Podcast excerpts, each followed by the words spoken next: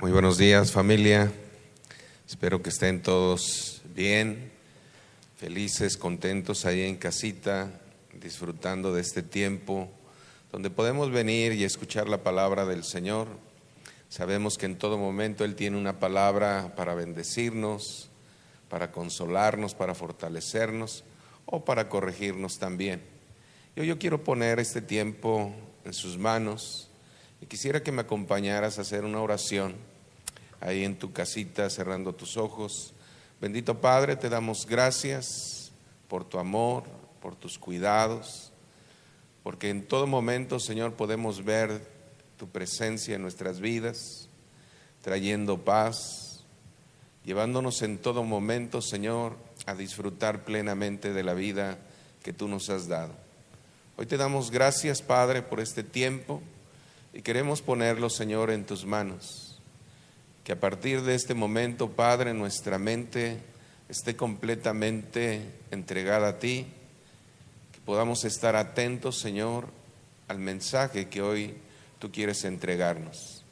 Te damos gracias, Padre, porque sabemos que en todo momento tu palabra, Señor, es fresca, es edificante, y sabemos que hoy, Señor, tú estarás trayendo esa palabra para llevarnos a vivir, Señor, en una plenitud total, Señor.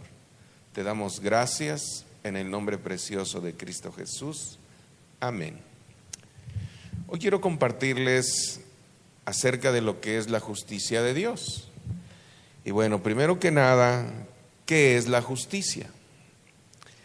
La justicia nos habla de la cualidad de ser recto, o justo. Y sabemos que Dios no puede actuar injustamente por dos razones. ¿Cuáles son? La primera es porque Él es santo, Él es puro, ¿sí? Y la segunda es porque su amor en todo momento es altruista y esto lo mueve a tratar a todos nosotros con rectitud. Pero sabemos que todos por algún momento hemos pasado aún dudando de la justicia de Él. Yo, yo quiero compartir esta enseñanza que yo sé que va a bendecir grandemente tu vida. Y quiero tocar tres personajes de la Biblia que nos hablan acerca de lo que ellos sintieron en su corazón y, lo expresaron abiertamente. Quiero que me acompañes al Salmo 73, versículo 1.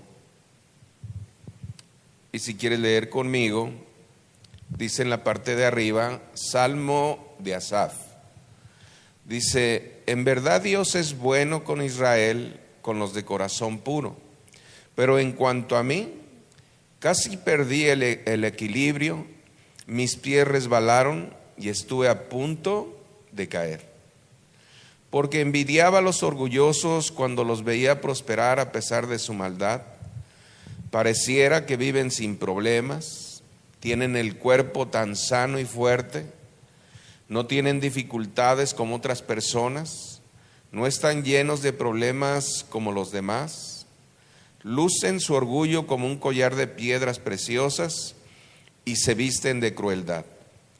Estos gordos ricachones tienen todo lo que su corazón desea. Se burlan y hablan solo maldades. En su orgullo procuran aplastar a otros. Se jactan contra los cielos mismos y sus palabras se pasean presuntuosamente por toda la tierra. Entonces la gente se desanima y se confunde al tragarse todas estas palabras. Aquí podemos ver a este hombre, Asaf, que expresa lo que hay en su corazón. Y a veces nosotros podemos expresar lo que nuestros ojos naturales ven con un criterio personal, terrenal, y podemos ver injusticias. A veces como pastor hay preguntas que nos hacen, un ejemplo, cuando muere un bebé, un niño, una persona que se consideraba buena, y la pregunta es por qué murió. Otras veces podemos ver eh, gente inocente que es condenada injustamente y es llevada a la cárcel o le son quitados sus bienes. Y, y son preguntas constantes que nosotros recibimos. Otra es, ¿por qué de alguna manera eh, todos aquellos que buscamos de Dios, a veces no tenemos lo que otros malvados o perversos tienen.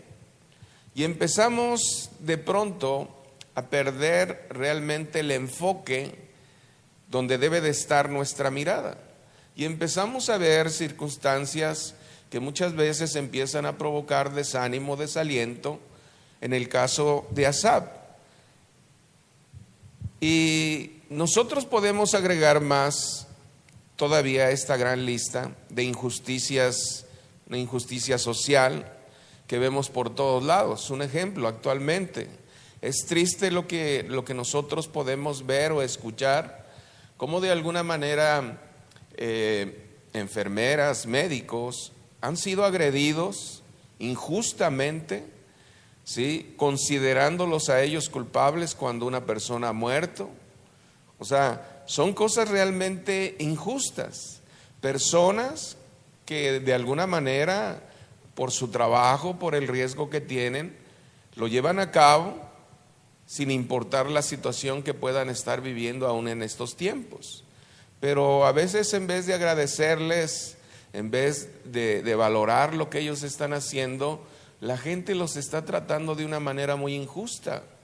¿Sí? Y todo esto de alguna manera lo podemos ver por todos lados. Ahora, podemos nosotros caer en una grave tentación como le sucedió a este hombre Asaf.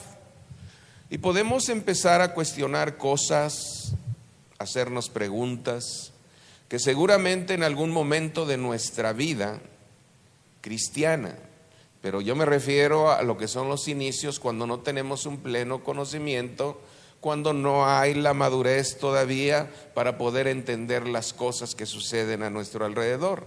Y yo creo que todos en algún momento lo hemos pasado.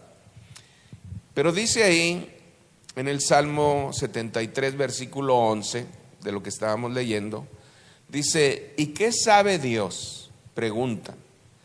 ¿acaso el Altísimo sabe lo que está pasando? A veces nos preguntamos si Dios está viendo o no está viendo lo que nos está pasando, las injusticias, ¿sí? Y empezamos a hacer preguntas, preguntas constantes que nosotros escuchamos, como estas. ¿Por qué las cosas son así? Otra es, ¿por qué permite Dios que prosperen los impíos.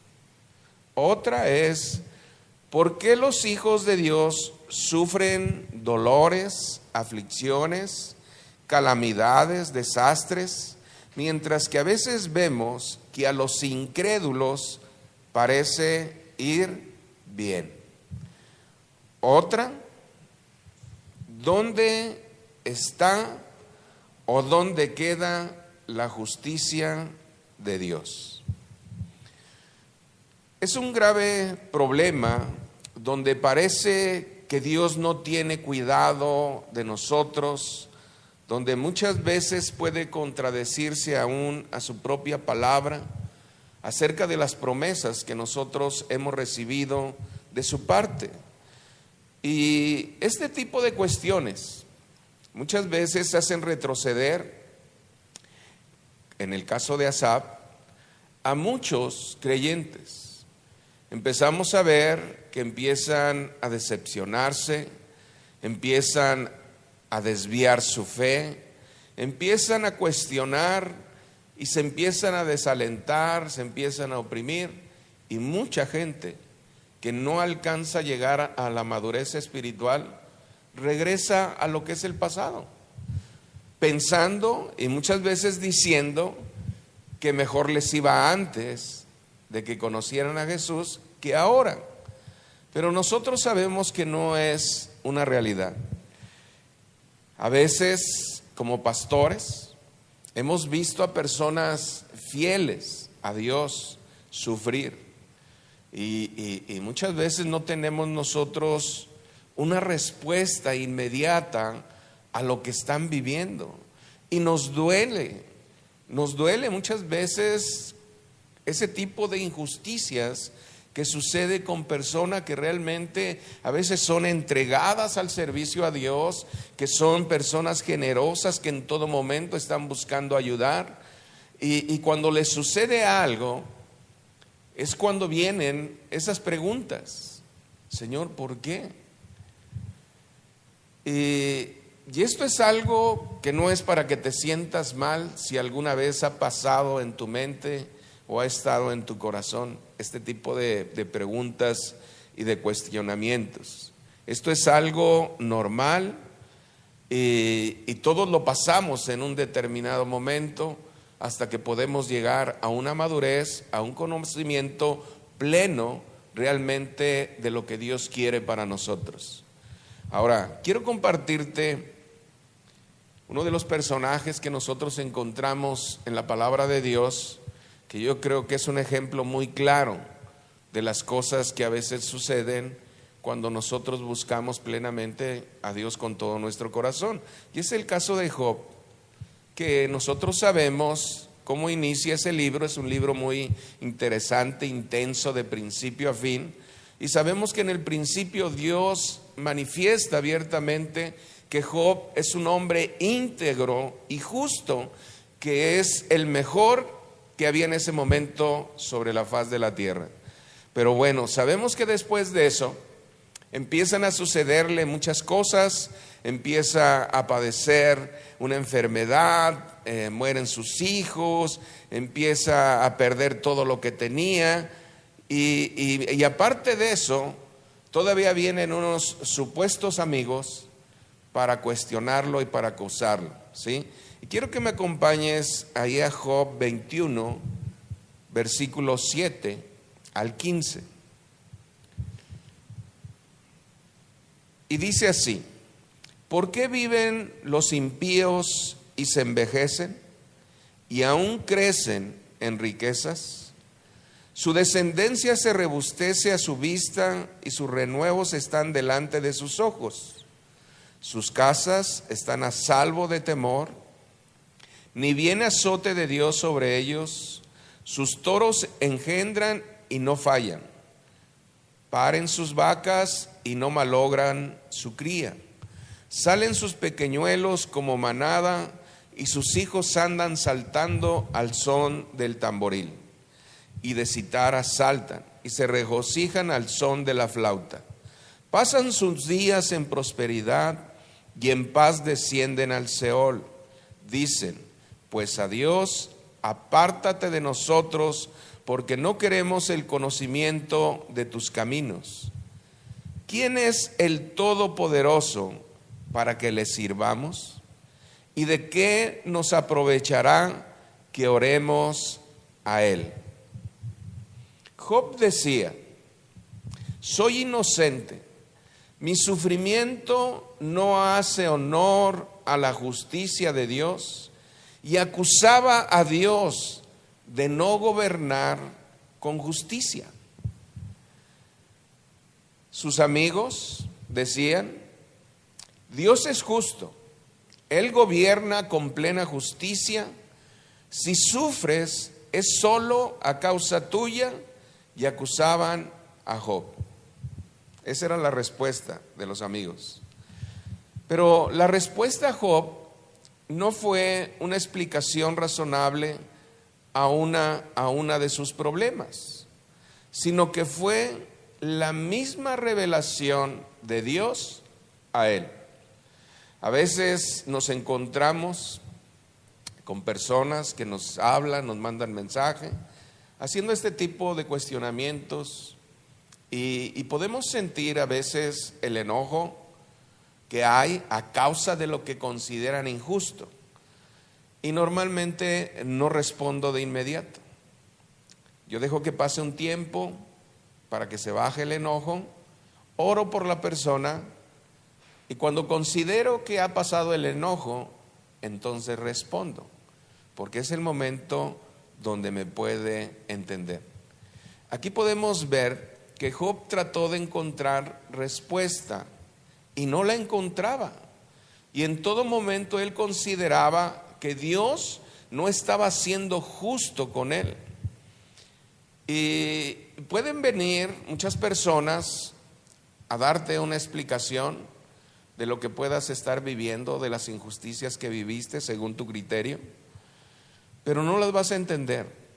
Lo que necesitamos nosotros fue lo que en ese momento le sucedió a Job, porque muchas veces no se trata de una explicación, se trata de una revelación. Y Job obtuvo una respuesta ante la misma presencia de Dios. Quiero que me acompañes ahí al libro de Job 40, versículo 6. Dice, luego el Señor respondió a Job desde el torbellino, prepárate, muestra tu hombría porque tengo algunas preguntas para ti y tendrás que contestarlas. Pondrás en duda mi justicia y me condenarás solo para probar que tienes razón. Qué fuerte en esta versión, ¿verdad? La nueva traducción del viviente. O sea, son palabras fuertes, le dice, a ver, Job, ¿realmente eres muy hombre? Así como para poder responder a mis preguntas. Le dice, bueno, ok. Y en el versículo 1 ahí mismo de Job 40, le dice, entonces el Señor le dijo a Job, ¿todavía quieres discutir con el Todopoderoso? Tú criticas a Dios, pero ¿tienes las respuestas? Dios, en lo que es todo el capítulo 39, le había dicho cosas que posiblemente Job no entendió.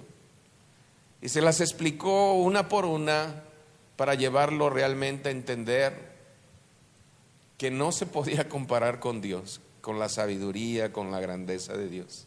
¿Sí?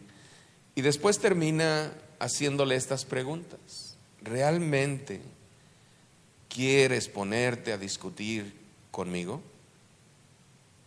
¿Acaso tú tendrás las respuestas? ¿Qué era lo que le estaba diciendo Dios? Estoy por encima de toda la creación. Mi sabiduría es infinita, es eterna, es inaccesible para ti. Tú no la entiendes ahora. Solo confía en mí y aún en tu incomprensión de las cosas que pasan, yo soy Dios. Así nada más. ¿Sí? Así de fácil. Y bueno, tú puedes leer el capítulo 42 donde ya Job tiene un diálogo con Dios y él reconoce que era tan tonto que no podía entender la grandeza de Dios. Y otro mismo que de alguna manera sufre las mismas situaciones que Job a causa de lo que él considera injusto es Abacub, el profeta Abacub. Él habla acerca de lo que es la caída de Jerusalén, de la deportación y del exilio a Babilonia. Y Abacú tiene la misma pregunta y es increíble cuando él empieza a hablar con Dios, ahí en el libro de Abacú, capítulo 1, él empieza a tener un diálogo realmente bueno con Dios, porque tú puedes ir con Dios y si hay situaciones en tu, en tu corazón, si hay dudas, si hay preguntas, tú puedes ir y preguntarlas. O sea, nosotros tenemos esa facilidad. ¿sí? Dios no te va a rechazar ni te va a dar la espalda cuando hay cuestionamientos en tu vida, pero tienes que ir con Él, exponerle lo que hay en tu corazón, aquello que te puede estar atormentando, lastimando o deprimiendo. Tú tienes esa libertad de ir a la presencia de Dios. Y el libro de Habacuc, lo que es todo el capítulo 1, él empieza a cuestionarle por qué de alguna manera permite que los impíos sean prosperados y que él no hace nada. Y en el capítulo 2, Dios responde a lo que eran todas las preguntas que de alguna manera Habacuc le estaba haciendo. Dice Habacuc 2, versículo 1. Dice, subiré a mi torre de vigilancia y montaré guardia. Allí esperaré hasta ver qué dice el Señor y cómo responderá a mi queja. Y en el versículo 2 dice, entonces el Señor me dijo, escribe mi respuesta con claridad en tablas, para que un corredor pueda llevar a otros el mensaje sin error. Le dice, mira, aunque tarde por un tiempo la respuesta, espérala, porque te aseguro que vendrá. Primero, podemos ver cómo de alguna manera él empieza a expresar toda su queja, porque Dios no hace nada, si está viendo que de alguna manera todavía Dios utiliza a otro pueblo que son que él considera que son perversos para que vengan a destruir o vengan a afligir al pueblo de Israel que él considera que es justo. Lo que él estaba diciendo es, ¿por qué permite, Señor, que ese, ese pueblo malvado, perverso y que es injusto, venga y nos oprima a nosotros que somos justos. Eso era de alguna manera lo que le estaba cuestionando a Dios. Y Dios le, le, responde, le dice, mira, mi plan está a punto de cumplirse. Espera, confía en mí ¿sí? Y tú vas a ver que lo que yo estoy haciendo es un bien para ustedes. Y esto sucedió muchas veces con el pueblo de Israel. Venían eh, pueblos enemigos, los afligían, pero era una manera de hacer volver el corazón del pueblo de Israel hacia Dios. ¿sí? Dios puede hacer las cosas como Él quiera, porque es Dios. ¿sí? No podemos cuestionarle nada. Él hace las cosas y algo que nosotros solamente debemos de entender y aceptar, que todo lo que Él hace es para nuestro bien. Ahora, cuando Abacú pudo entender todo esto, ¿sí? Aún ahí eh, nace un versículo que para nosotros como creyentes es algo muy especial y se repite constantemente. Ahí en Habacuc 2.4 él termina diciendo, el justo por la fe vivirá. ¿Sí? Y Habacuc finaliza su libro con uno de los pasajes más bonitos de toda la escritura, donde alaba y ensalza a Dios. Habacuc 3:17 dice, aunque las higueras no florezcan, y no haya uvas en las vides, aunque se pierda la cosecha de oliva y los campos queden vacíos y no den fruto, aunque los rebaños mueran en los campos y los establos estén vacíos, aún así me alegraré en el Señor. Me gozaré en el Dios de mi salvación. ¡Wow! Cuando tú alcanzas realmente esa madurez espiritual, ese conocimiento de quién es Dios, que Dios es justo, que Dios nos ama, tú puedes ver cómo de alguna manera Habacuc termina su libro diciendo, pase lo que pase, aún así me alegraré en ti y me gozaré porque tú eres mi Dios y mi salvación. Eso es algo que debe de estar en nuestro corazón y que en todo momento, en cualquier circunstancia, se tiene que decir. Y se tiene que decir con pasión, con un convencimiento en nuestro corazón. Yo sé que hay y habrá días y momentos en nuestra vida terrenal difíciles, donde no entendamos las cosas y a veces esto nos lleve adoptar una actitud no adecuada como hijos de Dios. Y entonces entra el desánimo, la apatía, la tristeza, la frustración, la desesperación o hasta el enojo. Pero debes de confiar en todo momento que Dios es justo. Quiero concluir con esto. Quiero regresar a tocar con lo que inicié con el Salmo 73. Un salmo donde parece que la justicia y la bondad de Dios están enfrentadas. Y este salmo lo compuso Asab. No fue David, fue Asab. Pero ¿quién era Asaf? En Primera de Crónicas 16:4 podemos encontrar quién era Asaf. Dice,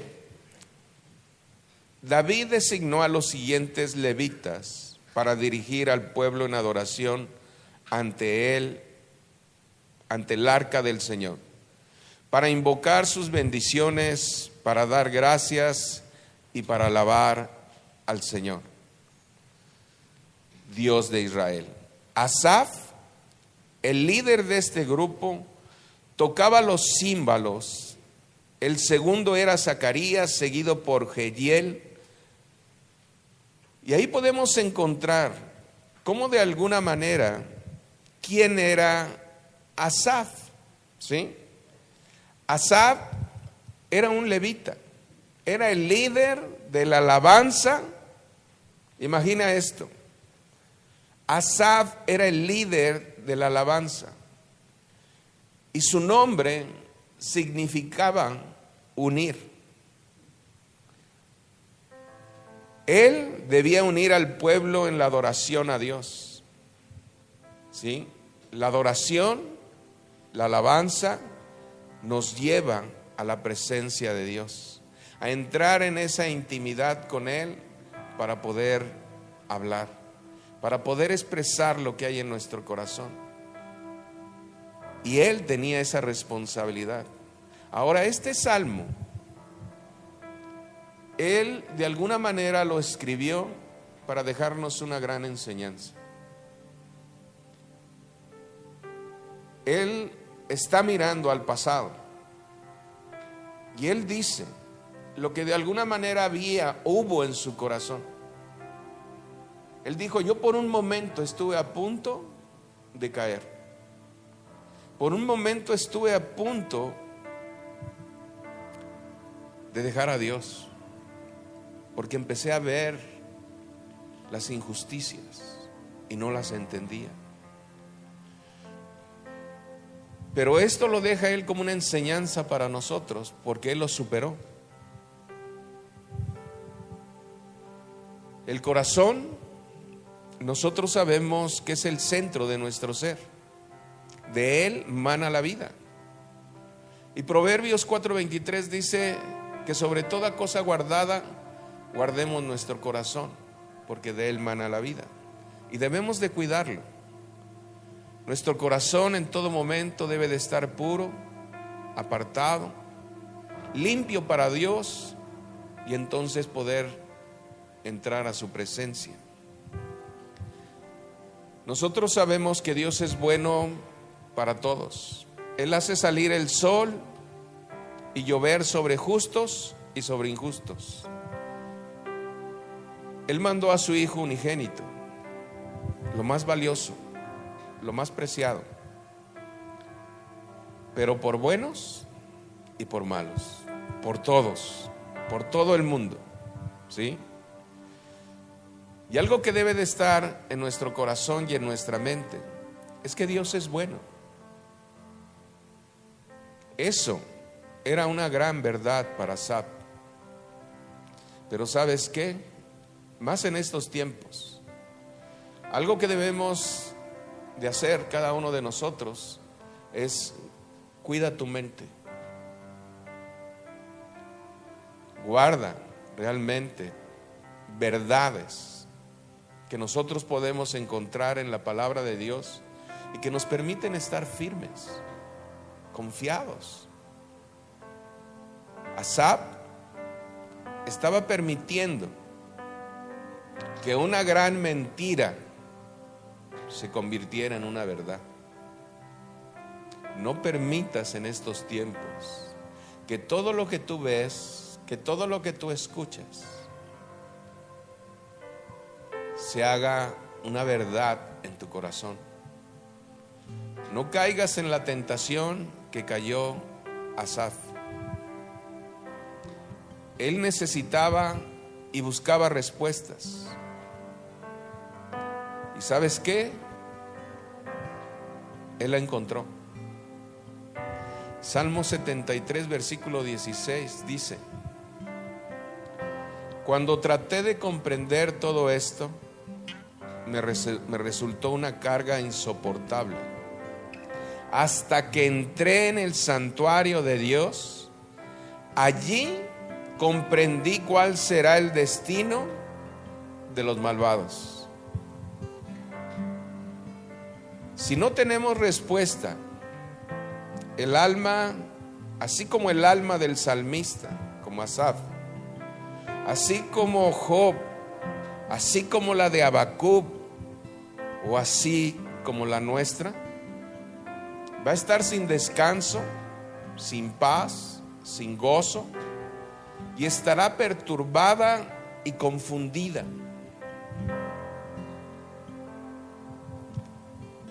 No trates de encontrar respuestas a tus preguntas donde no las vas a tener.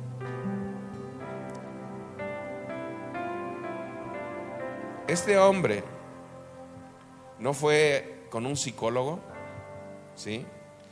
No fue con un amigo, no fue con un hermano a encontrar esa respuesta que él necesitaba para que su alma estuviera en paz. Él se dirigió a donde tú y yo tenemos que hacerlo, a la presencia de Dios. Es ahí donde nosotros vamos a encontrar las respuestas a nuestras preguntas, a nuestras dudas, a nuestras inquietudes. Y hoy quiero yo invitarte que si en tu corazón hay alguna duda, hay un cuestionamiento, hoy tenemos la oportunidad de poder entrar a la presencia de Dios y hacerle la pregunta, que tú quieres. Que todo lo que hay en tu corazón, hoy tú lo puedas expresar porque estás delante del gran rey, del gran yo soy. Yo te invito ahí en tu casa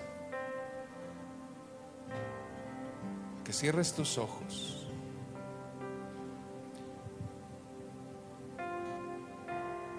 Y que abras tu corazón y que puedas expresar lo que hay en Él. A lo mejor tú ya eres una persona que ha alcanzado la madurez espiritual y que ha entendido plenamente. Y puedes entrar para adorarle, para gozarte con Él, para ser más lleno de, de su presencia. Pero si hay dudas en tu corazón, es el momento de expresarlas. En el nombre de Jesús, lo que escuchamos este canto, entra a la presencia de Dios.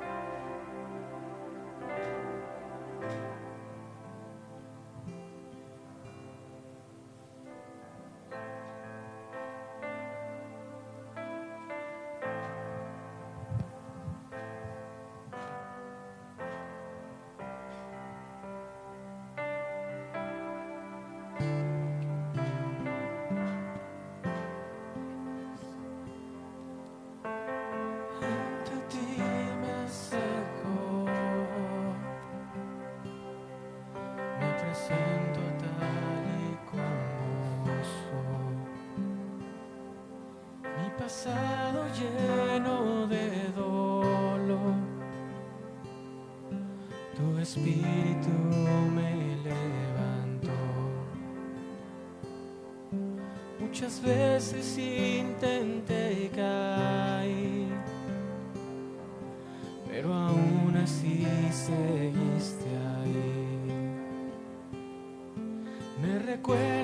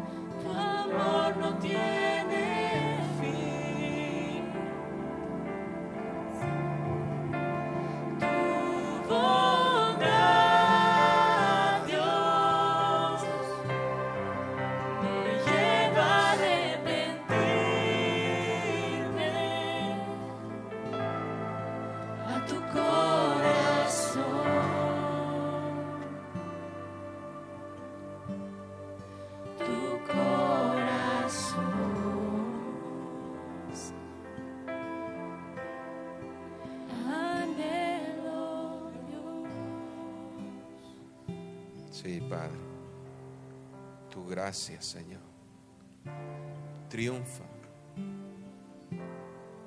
sobre todo juicio. Sabemos, Padre, que en todo momento tú manifiestas tu amor, tu misericordia, Señor, por nosotros. Te pedimos, Señor, que nos des el entendimiento nuestra alma, Señor, pueda estar en paz, tranquila, confiando plenamente en ti. Tú nos has dicho a través de tu palabra que busquemos primeramente el reino de Dios. Nuestra mirada tiene que estar ahí, Señor, buscando en todo momento tu reino, porque tú así lo dices, que busquemos primeramente tu reino, tu justicia y todo, Señor, por consecuencia, que lleguemos a necesitar, tú lo vas a añadir. Porque aún, Señor, tú nos das mucho más de lo que nosotros podemos esperar. Así como Pedro, Señor, preguntó, cuando él expuso que él había dejado todo por seguirte, y tú le dijiste, Señor, que le ibas a dar cien veces más de lo que él hubiera dejado. Sabemos que tú eres justo y podemos descansar en esa justicia. Enséñanos a nosotros, Padre, a ser justos, a ser rectos, a manifestar en todo momento que somos tus hijos y que caminamos en esa rectitud para tratar a los demás con justicia. Te damos gracias, Padre, en el nombre precioso de Cristo Jesús. Amén. Dios te bendiga familia. Que tengas un lindo y bendecido día.